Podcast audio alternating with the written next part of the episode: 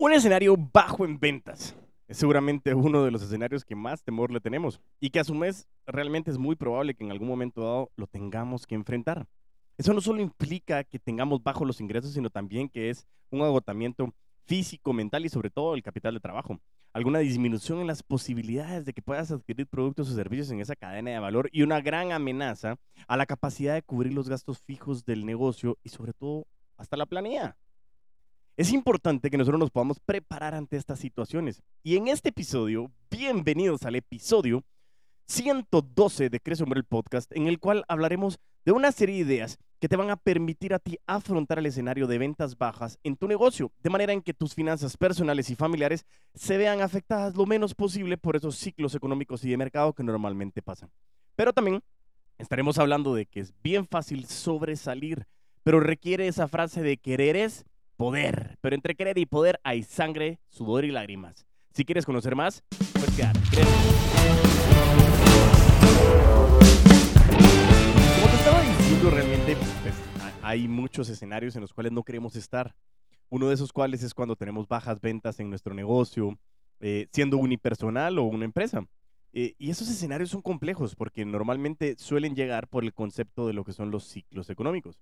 Esos ciclos económicos y el mercado lo que dice es que normalmente pues el mismo mercado se va adaptando y nos tenemos que ir modificando a esas actuaciones para poder nosotros reaccionar ante las necesidades del mercado, ante esos cambios y poder minimizar ese impacto del ciclo económico. Normalmente lo que está haciendo es que el mercado se va adaptando a nuevas circunstancias y que normalmente a veces tenemos altas y a veces tenemos bajas y nuestro fin principal es cómo lograr pues mantener esa estabilidad económica que nosotros tenemos que llevar a cabo para minimizar el impacto de los ciclos económicos, como lo estábamos diciendo en la introducción.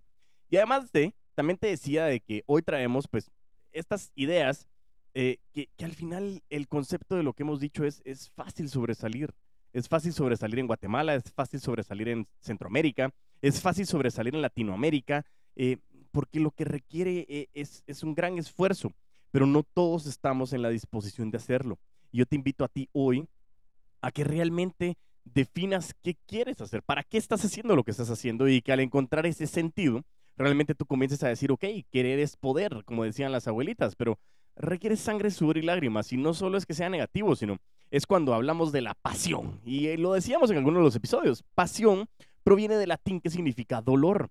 Y, y no es que siempre sea doloroso, pero viene la frase de dolor sin crecimiento es un sufrimiento electivo. ¿Qué significa?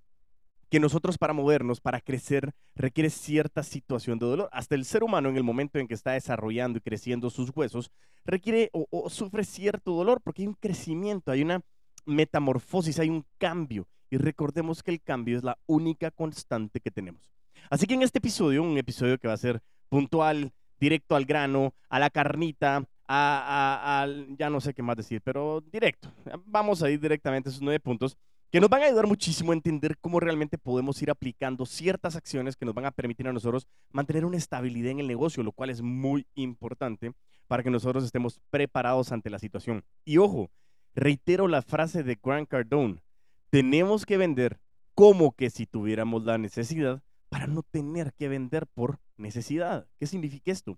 De que muchas veces queremos reaccionar ante la situación, queremos reaccionar ante lo que nosotros queremos hacer, queremos reaccionar en el momento que lo tenemos que hacer y no, tenemos que nosotros prevenir, tenemos que ser proactivos. Por eso mismo yo te invito a que la aplicación de estos conceptos son conceptos aplicables a SAP, dirían, as soon as possible, que lo comiences a aplicar ya, inmediatamente, que realmente lo comiences a hacer de manera práctica y ejecutable. Así que Recuerda que siempre te estoy invitando a que tengas un lapicero, sí, un lapicerito como este, sí, un lapicero, un papelito para que tú puedas escribir y entonces poder tener todo aplicable y que tú saques las ideas. Estaba escuchando eh, un, curso de ventas muy bueno eh, que hablaba de que nuestro cerebro realmente no está hecho para memorizar, sino para generar ideas.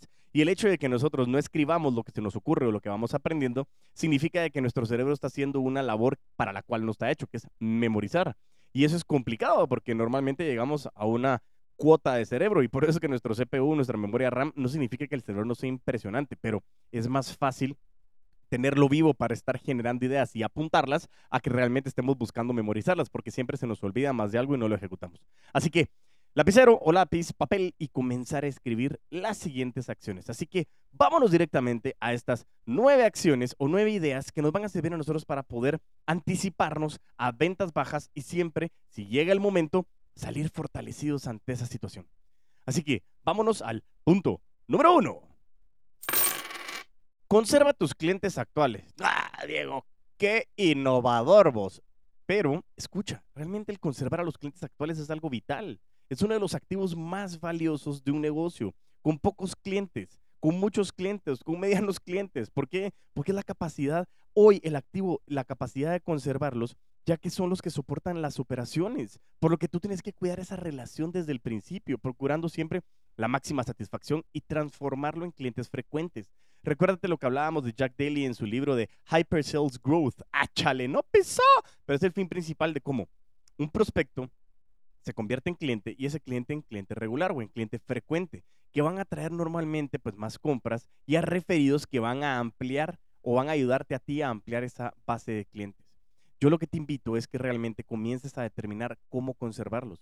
Y en un episodio siguiente estaremos hablando de cómo segmentar a tus clientes para que sepas cómo tratarlos puntualmente y que eso te permita a ti también el poder tener acciones personalizadas para cada uno de esos segmentos. No solo del mercado, sino cómo segmentar tu cartera de clientes.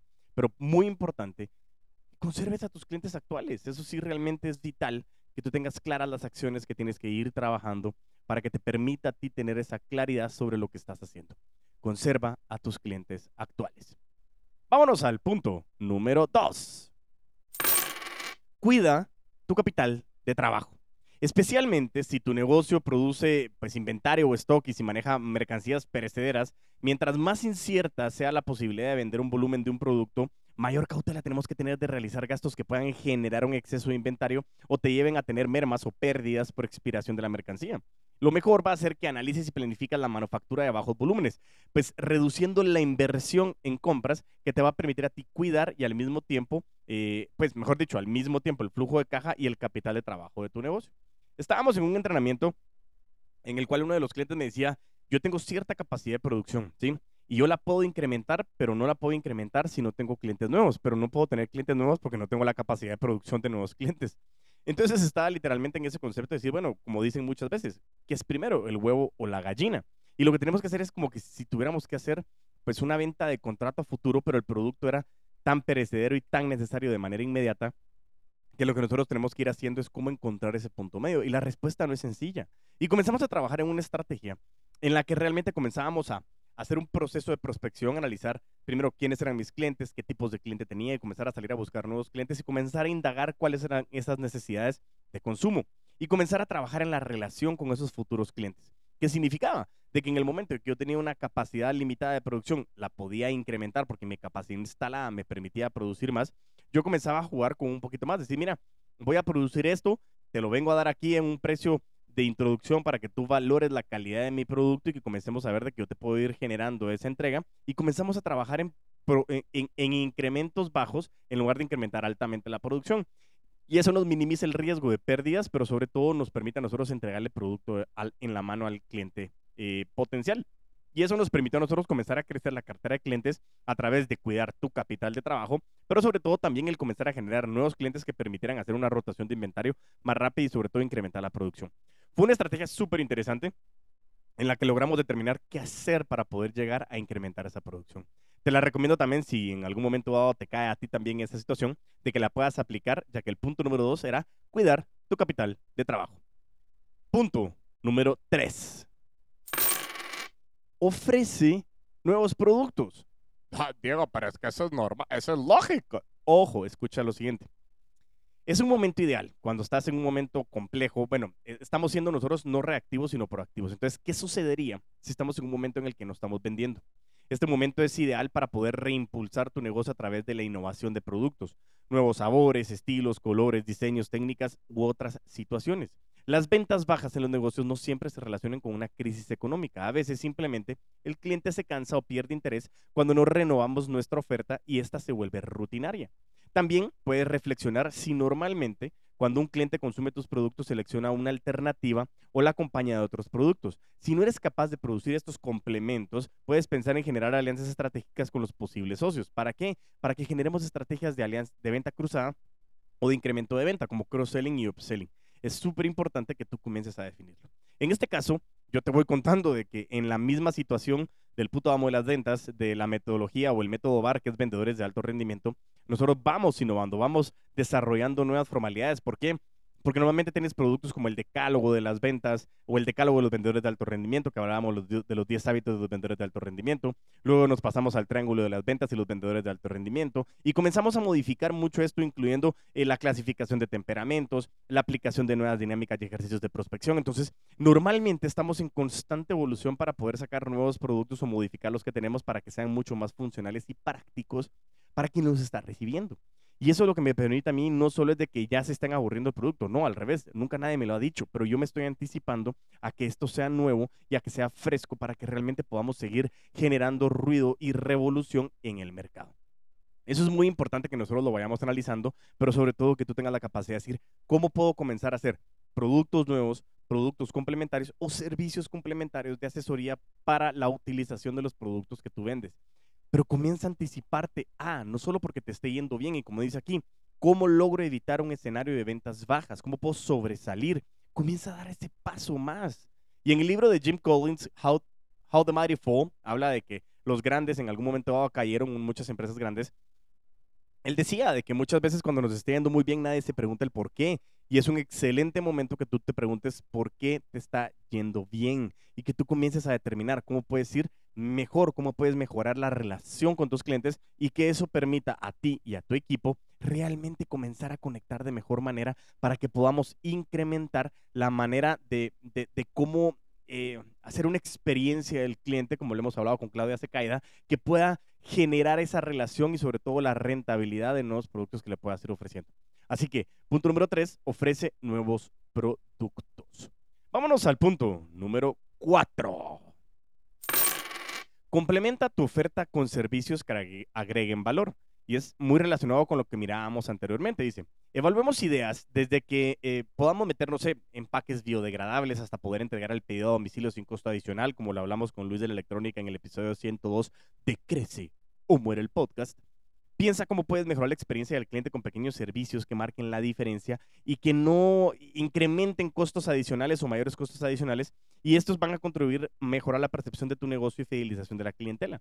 Pero por eso mismo, como te mencionaba con Claudia Secaide en el, en el eh, punto anterior, hay que generar un plan de fidelización, no solo de descuentos en el sentido de que te estoy incentivando a que me compres más, sino el hecho de que tú puedas realmente generar un plan de fidelización que lo que le digas es, por ser tu cliente fiel, te voy a comenzar a otorgar, beneficios de acompañamiento, de asesoramiento, de mejora, de eficiencia, que permita a ti sacarle más provecho a lo que estás comprando. Comienza a identificar cómo realmente puedes complementar los productos o los servicios que tú estás dando para que realmente tú puedas incrementar el valor del servicio que estás otorgándole a esas personas.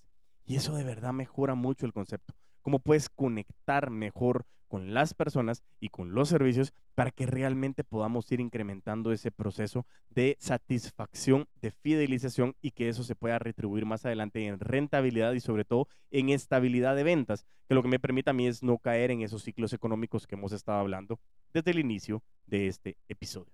Así que, muy importante que tienes que complementar tu oferta de servicios con, con, con valor agregado, pero entendamos qué es eso de valor agregado, realmente cómo le agregas valor a tus clientes. Y más adelante, cuando veamos el episodio eh, de segmentación de clientes, también vas a poder hacer estrategias de fidelización a cada segmento de clientes. Por eso es tan importante de que tú tengas claro esto que estás haciendo para que tú tengas la claridad de cómo ejecutarlo. Punto número 5. Mejora tus canales actuales. ¿sí? Tú tienes en cuenta que una red social la puedes tener, pero no le estás poniendo el suficiente coco, la suficiente atención. Tienes algún local y todavía no has colocado un letrero que, esté afuera que pareciera como, Diego, qué tonto, pero muchas veces la cenefa o el letrero no lo tenemos bien. Esta situación, te lo juro que suele ser bastante común y no ayuda en tu negocio. Cada persona o usuario que transita por medio de, de estos canales o enfrente de estos locales y no logra ver nuestra oferta, representa una oportunidad de negocio perdida. Y por eso debes de atenderlo con la importancia que tú mereces y que el cliente merece. Dedica tiempo de forma periódica a actualizar el contenido de información para que puedas atraer a un mayor flujo de clientes. Eso es muy, pero muy importante. Realmente es de vital y, y- trascendental en este, en este concepto de que tú puedas aprovechar el cómo eh, tener todos los canales. Me pasaba con otra empresa que estamos acompañando con la agencia de Lambanco, eh, que ellos querían mejorar el tema de Google Ads, ¿sí? Querían mejorar la indexación en los motores de búsqueda, específicamente en Google. eh, y me decían, mira, Diego, es que nosotros queremos con este tema comenzar a trabajar los Google Ads y queremos mejorar. Entonces le dije, buenísimo, con muchísimo gusto, pero quiero entender cómo está tu página. No, es que mi página está desatendida, llevamos como tres años sin actualizarla, no hemos hecho nada con relación a ese tema. A lo que yo le decía, mira, Google Ads nos sirve muchísimo para llevar a una página, una landing page o una página de aterrizaje que me permita a mí generar leads. Y eso es bien importante que lo sepas. Si nosotros no tenemos los canales actualizados, si no tenemos la información actualizada, a veces nos comienza a generar un poquito de problema el hecho de que nosotros querramos hacer nuevas estrategias porque pueden llegar a no ser funcionales. Y si yo los estoy llevando a un lugar en donde nadie los va a atender, también es bien complicado de que nosotros podamos convertir esos leads en conversiones o en clientes o en prospectos calificados antes de clientes. Por eso es súper importante que tus canales tienen que estar súper eficientes y es preferible tener dos, tres canales bien trabajados que 25 canales en donde no le pongas coco a la situación. Y tienes que saber que los canales de comunicación o los canales de venta tienes que tener una atención para que tú puedas atender a la gente, porque es muy, muy importante que si no tienen respuesta, esa pérdida no solo puede ser una oportunidad de venta perdida, sino además de todo, si alguien sí llegó y estaba interesado y no lo atendiste, se va a generar una pérdida de oportunidad de ventas y además esa persona, si alguien le pregunta dónde conseguirlo, no te va a recomendar. Hay que tener mucho cuidado con los canales de venta que hoy tienes activados. Punto. Número 6. Ahora sí, ya actualizamos los que teníamos. El punto número 6 es implementa nuevos canales de comunicación y venta. ¿Conoces en algún momento dado o has escuchado ese concepto de omnicanalidad? Pues hoy ha estado muy de moda y tiene que ver con estar presente en todos los canales posibles. Más allá de la moda, la importancia radica en el sustancial aumento del alcance del negocio para poder llegar a diferentes segmentos de cliente que pueden interesarte o interesarse, mejor dicho, por nuestros productos o servicios. No obstante, como te lo estaba diciendo, esta acción va a tener sentido siempre y cuando los canales donde busquemos estar presentes sean consistentes con nuestro segmento de clientes y tengamos la capacidad de atenderlos correctamente, como te decía anteriormente. No solo es que tengan los canales bien definidos, que tus canales de, de de generación estén bien trabajados, sino que si estás buscando nuevos canales donde poder estar, cómo poder tener venta de cursos online, cómo poder comenzar a comercializar a través de WhatsApp o de redes sociales, cómo poder llevar tu página, conectarla con un Instagram Shop, no sé, comenzar a ver cómo tú puedes hacer más fácil la comercialización de los productos y automatizar procesos, pero que estén suficientemente eficientes y que sean súper, eh, ¿cómo te diría yo? Que, que estén funcionales en el tema de tecnología o, en el tema de proceso y atención para que la gente no se vaya a desesperar y se vaya a ir. ¿Por qué? Porque lo que estamos buscando es que ese bounce rate que se habla en, en, las páginas web, que es cuando alguien entra, mmm, no le interesa y se va, esa, esa tasa de rebote, lo que estamos buscando es que se minimice, de que la gente entre, se interese y vaya dirigido a una conversión. Tienes que trabajar muchísimo en ese concepto. Te invito a que busques esos nuevos canales, que comiences a analizar cuáles son los comportamientos de los segmentos de clientes, que eso también lo vamos a ver en el próximo episodio, pero que también tengas la claridad de cómo lo podemos hacer para que eso te permita a ti comenzar a generar más ingresos de manera anticipada, evitando una situación de reacción, sino de proactividad. Punto número 7. Algo básico, pero optimiza las finanzas de tu negocio tenemos que dejar todos los costos que no sean esenciales, ¿sí? De esta forma, si mantienes tus precios, tu rentabilidad por producto va a aumentar, compensando las pocas ventas que realices. Pero eso es como, es que tenemos que vender más y gastar menos. No, yo lo entiendo, pero lo que tienes que hacer es, tienes que hacer es analizar bien. O sea, si esto es insuficiente, tienes que evaluar tu estrategia de pricing. Puedes considerar, considerar que tienes que igualar el precio de tu producto al de la competencia. Esto puede ser positivo para aumentar tus ventas porque destacarán los valores agregados que tengas asociados. Por otro lado, tal vez lo puedes poner por debajo, depende cómo sea tu estrategia, lo que podría permitirte hacer con una buena tajada del mercado siempre que no signifique sacrificar calidad y rentabilidad del producto. Esas son algunas ideas con relación al tema de que tienes que analizar bien tus finanzas y las tienes que tener bien optimizadas.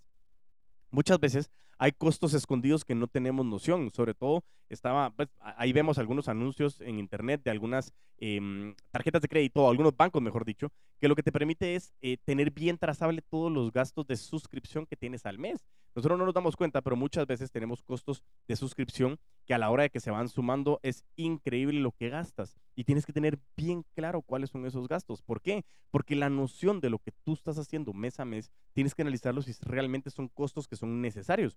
O tal vez tú puedes parar algún costo en este momento que no, que no impacte directamente en la, en la calidad o en el servicio y que tú puedas comenzar a hacer algo más que te permita a ti comenzar a minimizar ese proceso e incrementar la rentabilidad. Y eso te va a permitir a ti encontrar maneras de ser más eficientes. O, si en su momento sí lo necesitas, que rentabilices mejor esos procesos de suscripción o esos servicios tecnológicos que muchas veces tenemos y que no lo utilizamos.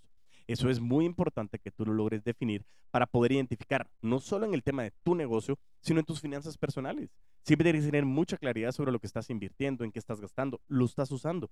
Hay veces que te metiste algo y tú estás pagando 3, 4, 5, 6 dólares, no te das cuenta, no es mucho para ti, pero de repente comienzas a sumar y es mucho dinero en diferentes sistemas de suscripción que si no analizas, no tienes claridad, no tienes cómo analizar si ese momento puede ser un pequeño golpe a tus finanzas. Así que tienes que tener bien claro, y si quieres conocer un poquito más de finanzas, te invito también a ir al episodio de Héctor Sacristón, donde hablamos del concepto de las finanzas para las ventas, para que tú tengas también la claridad de cómo son los conceptos de los costos de venta y realmente todo el concepto de rentabilidad bruta y neta. Así que ve a escuchar ese episodio también para que tengas esa claridad y podamos aplicar este punto número 7 para optimizar nuestras finanzas. ¿De acuerdo? Vámonos al punto número 8. Proyéctate y hazte sentir.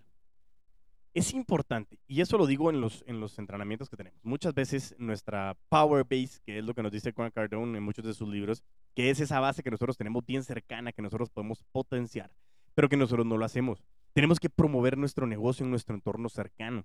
Familia, amigos, familia de mis amigos, amigos de mis amigos, amigos de mi familia, vecinos, colegas de trabajo, colegas de o, eh, amigos del colegio, de universidad, de clubs. Tenemos que hacer ruido sobre lo que nosotros estamos haciendo. Tenemos que buscar oportunidades de negocio con potenciales aliados. Tienes que venderte con mucha pasión. Y recuérdate, pasión es dolor. ¿A qué estás dispuesto o dispuesta a sacrificar? Y habla sobre las virtudes y los beneficios que representa tu emprendimiento. Eso te puede ayudar a ganar algunos clientes e inclusive a lograr ventas por recomendación. Muchas veces no lo ofrecemos si yo sacaba en mis redes sociales, que aprovecho a, eh, inventarte, ¿va? a invitarte a arroba puto amo de las ventas para que puedas dirigirte directamente a Instagram y a TikTok, que son dos de las redes que pues ahí le estoy metiendo amorcito, pero que tú puedas llegar porque compartía yo de, de que muchas veces es, mira, ¿y por qué no lo haces? Ah, es que me da pena. Y yo les digo, es la nueva frase que utilizo mucho en los entrenamientos. Pena, robar. Pena, robar y regresar sin nada. Pena, robar, regresar sin nada y que te cachen o que te descubran. Eso es pena. Lo demás no tiene que tener pena. Tú estás aquí para promover, tú entiendes el para qué estás haciendo lo que estás haciendo y sobre todo cómo puede impactar lo que tú haces en la vida y en la calidad de vida de las personas a las cuales tú puedes llegar. Por lo tanto, tienes que comenzar a promoverlo, tienes que comenzar a proyectarte. ¿Tú crees que yo estaría en donde estoy, que me siento muy satisfecho a través de poder compartir contenido contigo, de poder compartir contenido con cada una de las empresas o personas que me contratan, porque realmente yo tengo muchos puntos de conexión, me gusta lo que hago, sé que tiene sentido lo que hago y quiero comenzar a potenciar más a la gente a mi alrededor. Y por eso es que tengo muchos canales en donde la gente me dice, Debo, es que siempre que te miro tenés algo de, del puto amo. Siempre que te miro tenés algo con relación al podcast. Y así es, porque lo que estoy buscando es promover y proyectarme, porque a mí me encanta lo que hago y sé que tiene mucho valor y sé que te puedo agregar valor. Pero eso también depende de ti, lo que estés haciendo con tu negocio. Tienes que siempre estar proyectando y comenzar diciéndole a la gente lo que haces. Sí es cierto que es fácil sobresalir, pero requiere un esfuerzo requiere un esfuerzo de comenzar a ser bien estructurado en tu proceso, tener una buena organización, una buena planificación, pero sobre todo la ejecución es vital. Si no ejecutas, te estás perdiendo de muchísimas cosas, te lo juro. Por eso es tan importante que tú tengas la claridad de lo que estás buscando, la claridad de lo que quieres hacer y comienza a hablar con la gente, ten más conversaciones, comienza a que la gente te conozca. Eh, si quieres entrar a BNI, que es un grupo de networkers, avísame, yo te invito con muchísimo gusto a mi capítulo. Es, es, es genial el poder tener muchas personas con las cuales puedes conversar. Así que de verdad, te invito de todo corazón a que tú puedas generar más valor a través de proyectarte. Comienza a decirle a la gente lo que estás haciendo porque es muy importante que la gente sepa lo que haces. Porque si la gente no te conoce, puedes tener un producto o un servicio espectacular, pero si nadie sabe que lo tienes, ¿cómo llego a conseguirlo? Y si tú tienes la claridad, y esas son preguntas que hacía Gerardo Rodrigo, Ro- Rodrigo, Gerardo Rodríguez. ¿Tu producto o servicio eh, genera beneficios? Sí. ¿Tu producto o servicio le está mejorando la calidad de vida a tus clientes? Sí. Entonces no solo es que salgas a proyectarte porque quieres incrementar tus ventas, también tienes que dejar de ser egoísta y salir a gritarle al mundo lo que haces, porque hay mucha gente que te necesita, pero tienes que creértelo. Si no te lo crees, ahí comienza el principal problema o la raíz de tus problemas de no poder alcanzar las ventas que tú quieres o en su momento de no sobresalir como quisieras sobresalir. Es muy importante este punto número 8 y de verdad, proyectate, enamórate de lo que haces, pero sobre todo funcionalmente y con mucha practicidad, determina cómo le estás generando beneficio a tus clientes y lo vamos a conocer también en el episodio de segmentación. Y por último, pero no menos importante, vayámonos al punto número 9. Es bien básico, pero habla con tus clientes. Conoce a tus clientes. Plantéate siempre tener un trato cercano con tus clientes. Pregúntales qué buscan, qué les agrada, eh, cuál es su mayor necesidad, qué aspectos de tu producto o servicio resulta de mayor trascendencia para ellos y por supuesto, cómo puedes hacer que tu producto sea una mejor alternativa. El feedback del mercado siempre es necesario para proporcionar productos o servicios con un fuerte valor agregado, por lo que las personas realmente están dispuestas a pagar. Recuerda, los comentarios de los clientes siempre son un regalo para el emprendedor, aunque no siempre digan aunque no siempre nos digan lo que queremos escuchar, y eso es muy importante. Yo sí he aprendido muchísimo eh, que muchísimos de los clientes no están buscando a alguien que siempre le diga que sí. Y eso me lo topaba también en la agencia hace muchísimo tiempo y perdimos un cliente que era importante eh, y que en su momento yo le decía, mira, ¿y qué pasó? O sea, ¿por qué, ¿por qué te fuiste? Quiero entender qué fue lo que pasó. Es que, mira, yo te decía, decía esto y me decía sí. Yo te decía esto y me decía sí. Yo te pedía esto y me decía sí. Yo decía, bueno, pero si todo me está diciendo que sí, yo le estoy pidiendo lo que necesito y me dice que sí, significa de que yo sé más que esa persona. Entonces, sencillamente es una persona como Jessman o que me está diciendo un toma pedidos de todo lo que le pida, me va a decir que sí.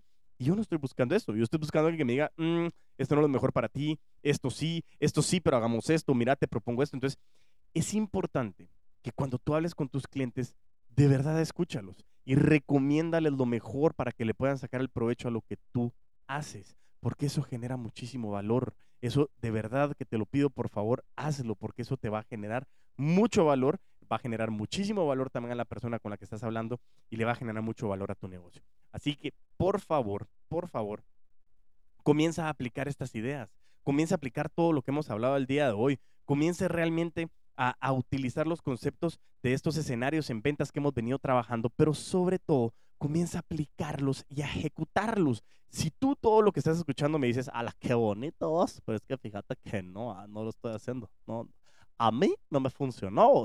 No, es que si no lo aplicas, no va a funcionar. Y recapitulemos, realmente es importantísimo el recapitular lo que estábamos hablando para que nosotros podamos tener claro lo siguiente. Punto número uno, conserva tus clientes actuales. Punto número dos, cuida tu capital de trabajo. Punto número tres, ofrece nuevos productos. Punto número cuatro, complementa tu oferta con servicios que agreguen valor. Punto número cinco, mejora tus canales actuales. Punto número seis, implementa nuevos canales de comunicación y venta. Punto número siete, optimiza tus finanzas del negocio. Punto número ocho, proyectate y hazte sentir. Y punto número nueve, habla con tus clientes. Si esto te ha servido, compártelo, compártelo con más personas, compártelo en tus redes sociales, taguéame en cualquiera de las redes, eh, en Instagram como arroba puto amo de las ventas, en Facebook, en LinkedIn o en YouTube como Crece Humor el podcast, eres el puto amo de las ventas y que realmente me des el valor de poder llegar a más personas. Te lo pido, por favor. Ayúdame que te ayudaré y seguiré generando contenido de valor para ti. Coméntame qué te ha parecido el episodio y sobre todo compárteme tus impresiones, tus dudas, tus comentarios. Envíame mensajes de voz, envíame mensajes de texto, lo que tú quieras para que tengamos mayor comunicación y que podamos realmente generarle mucho valor a esta relación. Y como me gusta a mí terminar siempre mis episodios, mientras tanto nos volvemos a escuchar y a ver, a vender con todos los poderes.